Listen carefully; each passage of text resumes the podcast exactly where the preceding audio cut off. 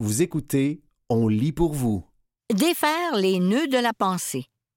Un texte d'Isabelle Beaulieu, paru le 23 octobre 2023 dans la revue Les Libraires. Faire circuler librement nos réflexions sans que celles-ci ne s'enlisent dans les détours, ne prennent un virage trop serré ou ne s'égarent en route n'est pas une mince affaire.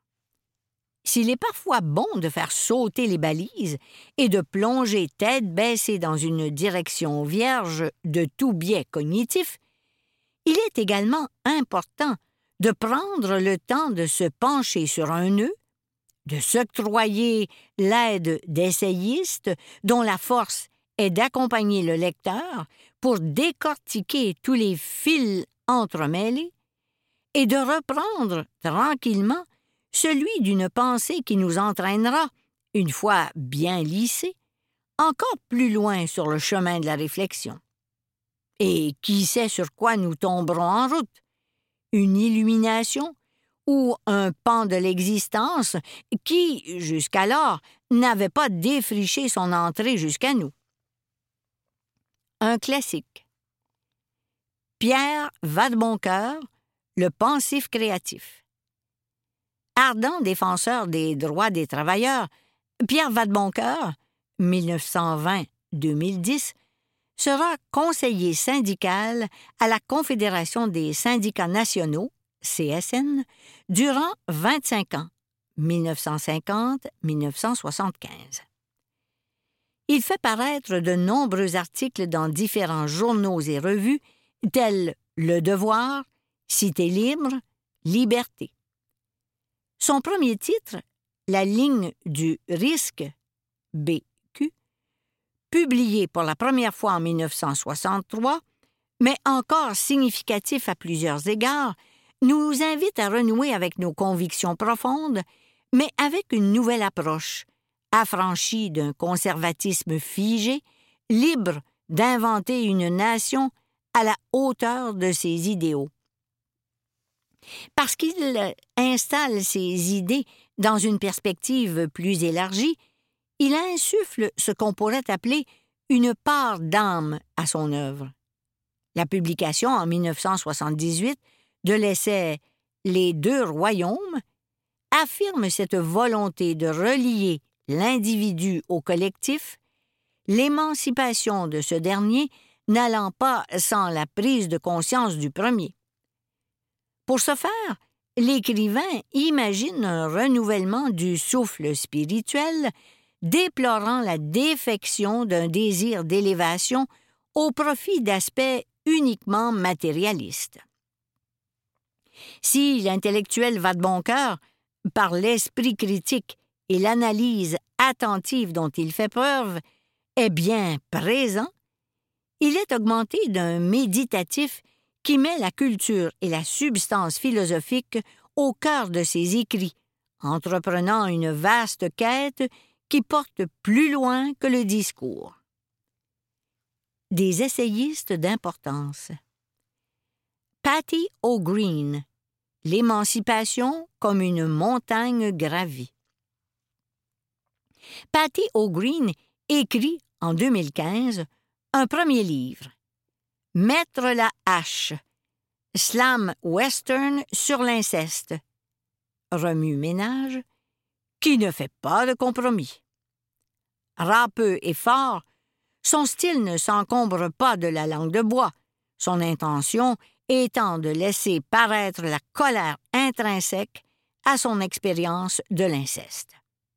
Elle se sert de sa propre histoire pour déboulonner les mythes entourant ce tabou et forcer sa transgression.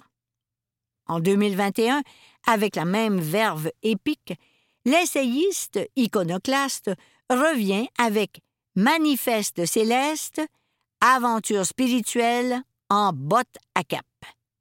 Souhaitant ici valoriser une émancipation de soi qui irait de pair avec celle, plus large, d'une conscience collective. Pour ce faire, l'autrice dresse des parallèles avec la nature, la prenant pour modèle en ce qu'elle appelle à l'entraide et à la solidarité. Cette année, O'Green fait paraître Les prophéties de la montagne, Marchand de feuilles, un hybride entre roman et réflexion, où une jeune fille, arpentant la montagne de sa ville, est amenée aussi à parcourir les méandres vertigineux de la vie et du cœur. Étienne Beaulieu, Arpenter les territoires de la pensée. Éditeur, professeur de littérature et directeur général et artistique des correspondances d'Eastman, Étienne Beaulieu œuvre à titre d'essayiste depuis une quinzaine d'années.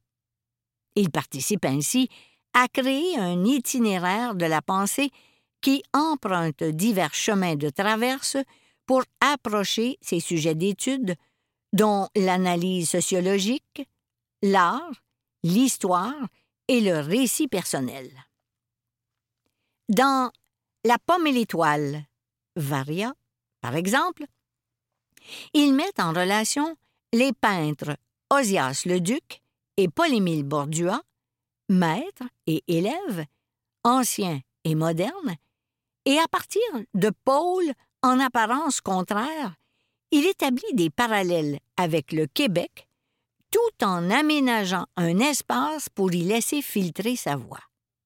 Ce livre lui vaudra, entre autres, le prix du CALQ de la région de l'Estrie en 2019 et sera suivi, trois ans plus tard, par la parution du livre Les rêves du Peak, où, scrutant encore les aspects du territoire, il s'attarde cette fois-ci au savoir et à la culture autochtone.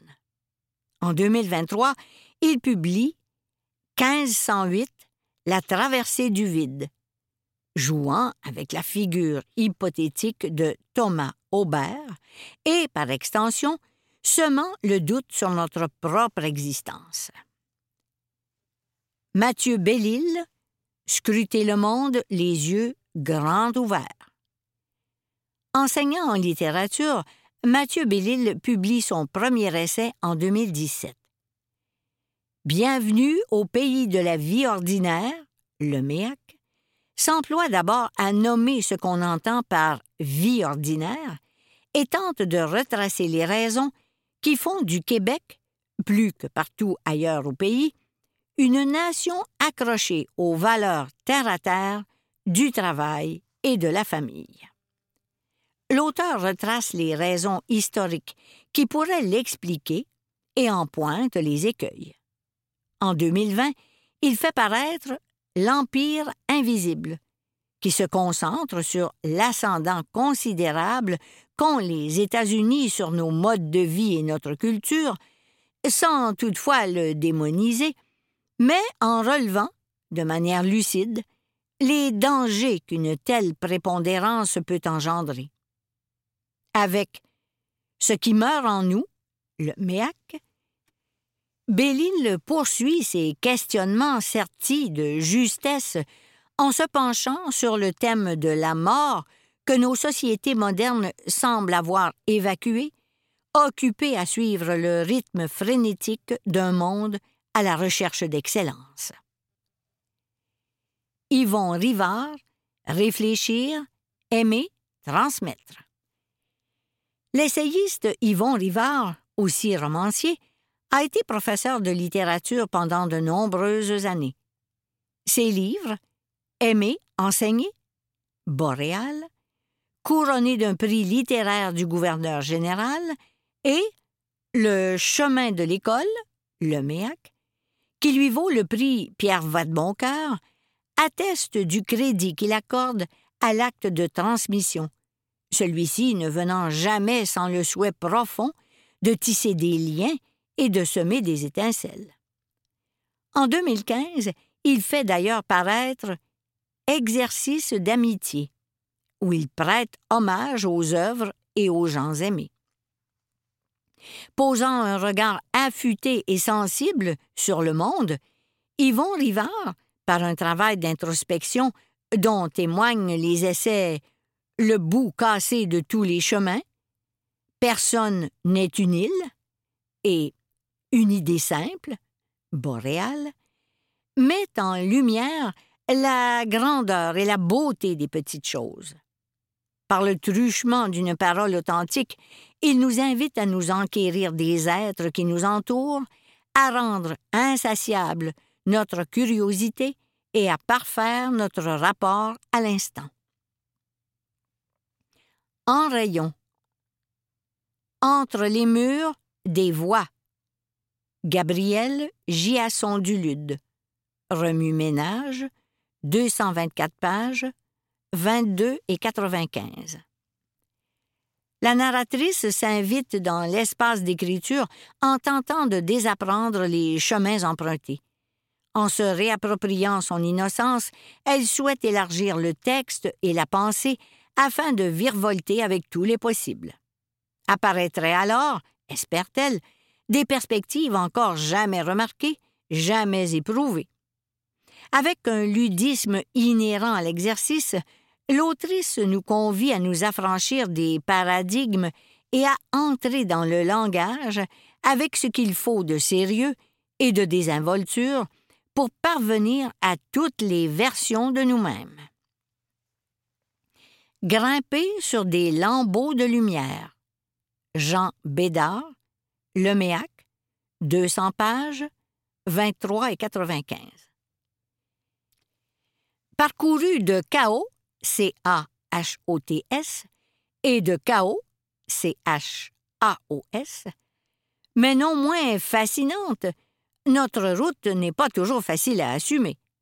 En quête perpétuelle de connaissances, l'auteur et philosophe Jean Bédard nous fait part des pérégrinations de son esprit, se risquant en eau libre pour saisir les instants, même fugaces, de plénitude. Chaque phrase de ce livre réitère l'importance de suivre sa voie au-delà de ce qu'on veut nous faire croire, dégager des contingences afin d'ourdir son propre destin. Les arcanes. Tristan Malavoie, Paul-André Fortier et Étienne Pilon, XYZ, 104 pages, 19 et 95. Les arcanes est avant tout un spectacle où un jeune homme est en proie au défilement de strates successives des souvenirs qui peuplent sa tête à travers les multiples détours qu'empruntent ses réminiscences, il essaie de capter, aussi bien dans sa chair que dans son esprit, le sens des événements et de comprendre la marche du temps, ce fuyard impossible à retenir. En plus du texte qui a été livré sur scène, on trouve une conversation porteuse entre les trois créateurs. Chambre forte. Collectif sous la direction de Valérie Forgue. Hamac, 192 pages, 23 et 95. Près d'un siècle est passé depuis que Virginia Woolf a affirmé qu'il fallait à toute femme qui écrit une chambre à soi. Nos contemporaines ont-elles pu faire sien un lieu? Et si oui, Comment l'investissent-elles? Onze autrices s'interrogent, mesurant leur contentement à l'aune de leur bifurcation. En prenant ce pas de recul, elles parlent de leurs aspirations, jetant, par le fait même, un regard sur la société, sur ses avancées et sur ce qu'il reste à faire. La nostalgie de l'or. Isabelle Arsenault, le MEAC, 112 pages, 14,95. Professeur à l'université, l'autrice est amenée à revisiter les fondements de sa profession à la suite d'une polémique entourant la valeur de liberté dans son établissement. Est-ce qu'en voulant tout rendre lisse, on ne risque pas de perdre la compétence de vivre, qui va de pair avec les ébranlements? mettant dans la balance une œuvre lue plus jeune et qui l'a bouleversée, Isabelle Arsenault se questionne sur l'importance d'être confrontée dans la construction même de soi. C'était Défaire les nœuds de la pensée. Un texte d'Isabelle Beaulieu, paru le 23 octobre 2003 dans la revue Les libraires.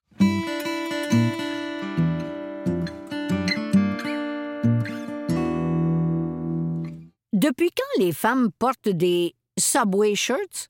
Pour se protéger dans le métro? Un texte de Laïma A.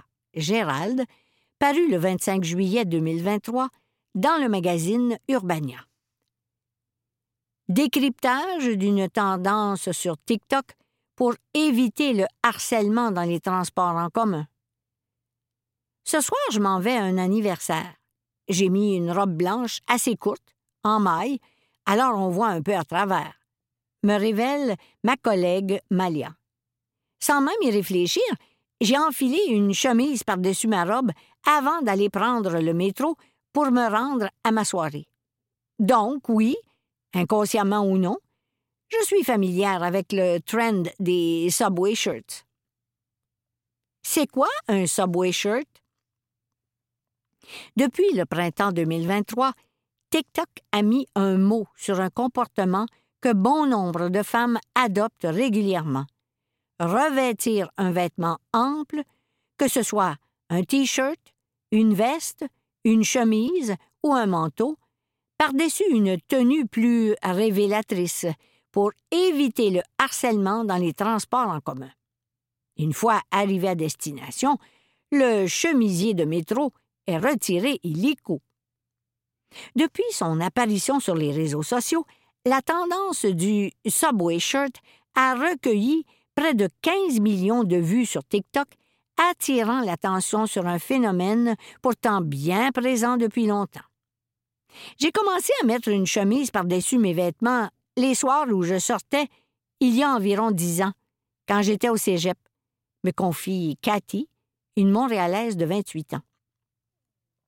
Prenant dès lors conscience des regards insistants et des commentaires non sollicités qu'elle reçoit dans les transports en commun, elle se met à se munir d'un vêtement suffisamment large pour cacher ses tenues, tout particulièrement en été. Quand il fait chaud, c'est gossant d'avoir à traîner une chemise. Une fois que je sors du métro, je dois l'accrocher à mon sac. Ça devient encombrant. J'aimerais mieux ne pas avoir à me cacher. Tout comme le révèlent les milliers de vidéos qui circulent sur les réseaux sociaux, Cathy et Malia sont loin d'être les seuls à recourir à cette stratégie pour espérer être tranquilles dans l'espace public.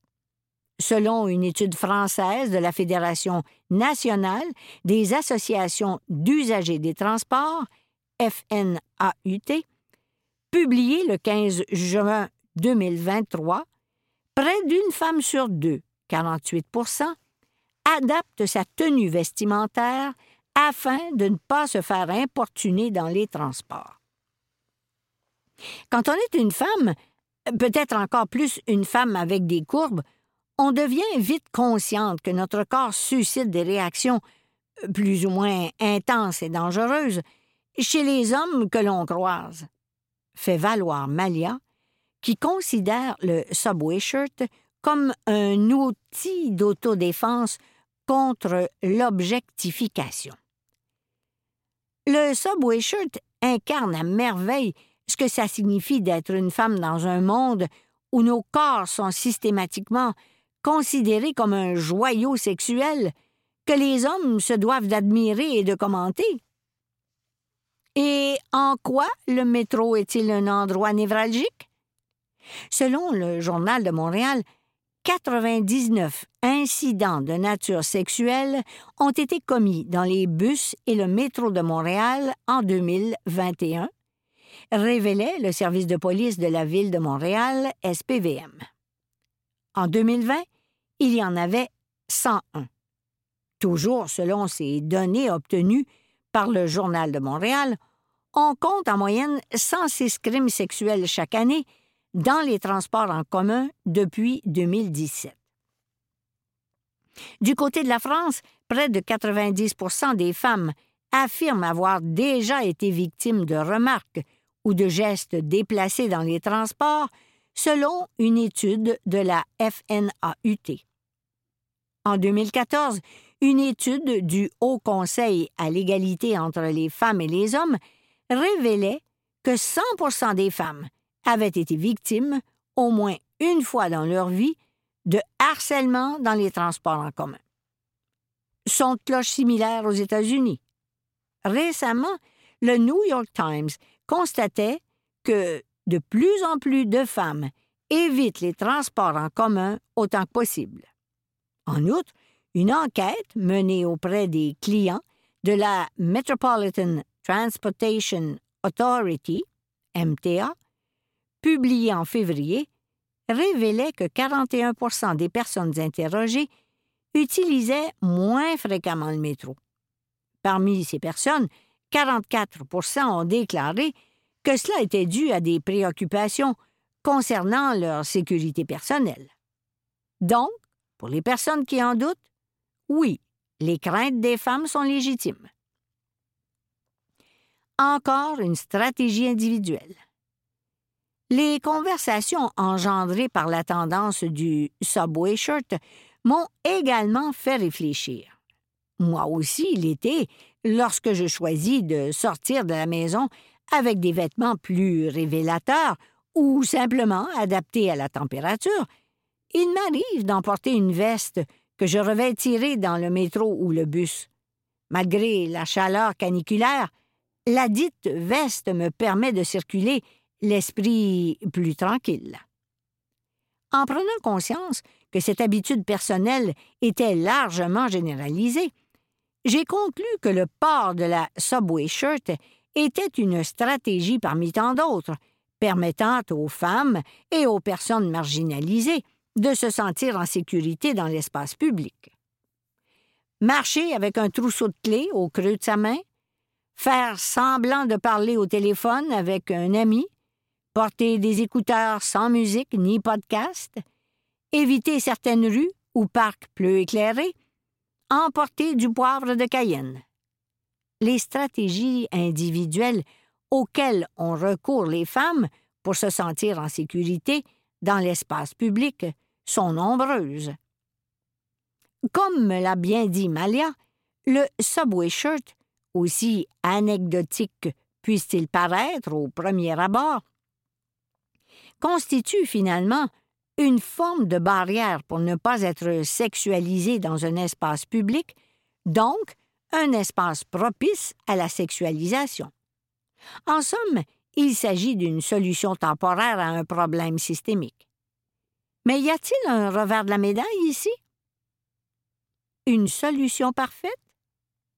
Bien qu'aucune des vidéos TikTok sur le sujet ne semble promouvoir le victim shaming ou le victim blaming, c'est-à-dire mettre la responsabilité d'un crime ou d'un méfait sur sa victime et blâmer celle-ci. Certaines voix s'élèvent afin de relativiser l'efficacité de ce fameux bouclier de tissu. En d'autres termes, certains rappellent à raison que les agressions sexuelles et le harcèlement ne devraient pas être mesurés en fonction de ce que portait ou non la personne victime dans l'espace public. Selon moi, cette tendance est positive à court terme, mais en fin de compte, elle est plutôt négative. Déclarait récemment Leora Tannenbaum, autrice de I am not a slut, Slut Shaming in the Age of the Internet à CTV News. Lorsqu'on la regarde dans son ensemble, la tendance est positive dans le sens où elle permet à la personne qui porte la chemise de se sentir plus en sécurité. Mais elle est négative parce qu'en réalité, elle ne les protège pas vraiment. Leora Tannenbaum poursuit en expliquant que nous sommes encore très loin de vivre dans un monde où les femmes ne ressentiront plus le besoin de se couvrir pour se sentir en sécurité. Après avoir mené des recherches sur le slut shaming et les codes vestimentaires au cours des dernières décennies, et avoir échangé avec plus de mille jeunes femmes, Elle en conclut que ces dernières s'attendent à être touchées ou harcelées de manière non consentie à un moment donné de leur vie. Néanmoins, les vêtements que l'on porte, aussi révélateurs soient-ils, ne devraient jamais justifier le harcèlement ou les agressions à caractère sexuel. Penser le contraire relève du victim blaming. Bien que se couvrir d'un subway shirt puisse rendre les femmes moins vulnérables ou leur conférer une plus grande paix d'esprit, les Aura Tannenbaum, également cités dans The Guardian, ajoutent que cela ne devrait jamais être une obligation. Si une personne ne porte pas de subway shirt par-dessus une tenue plus légère ou révélatrice et est victime de harcèlement ou d'agression à caractère sexuel, elle n'a rien fait de mal. L'autrice féministe Leora Tannenbaum, également citée dans The Guardian, poursuit sa réflexion sur la question avec une pointe de nuance. Je pense que c'est fantastique que ces vidéos TikTok sensibilisent aux préjudices causés par le harcèlement sexuel et les agressions dans les espaces publics, reconnaît-elle. Espérons que davantage de personnes reconnaîtront désormais à quel point cela peut être effrayant de simplement vaquer à ses occupations quotidiennes, y compris prendre le métro lorsqu'on est une femme.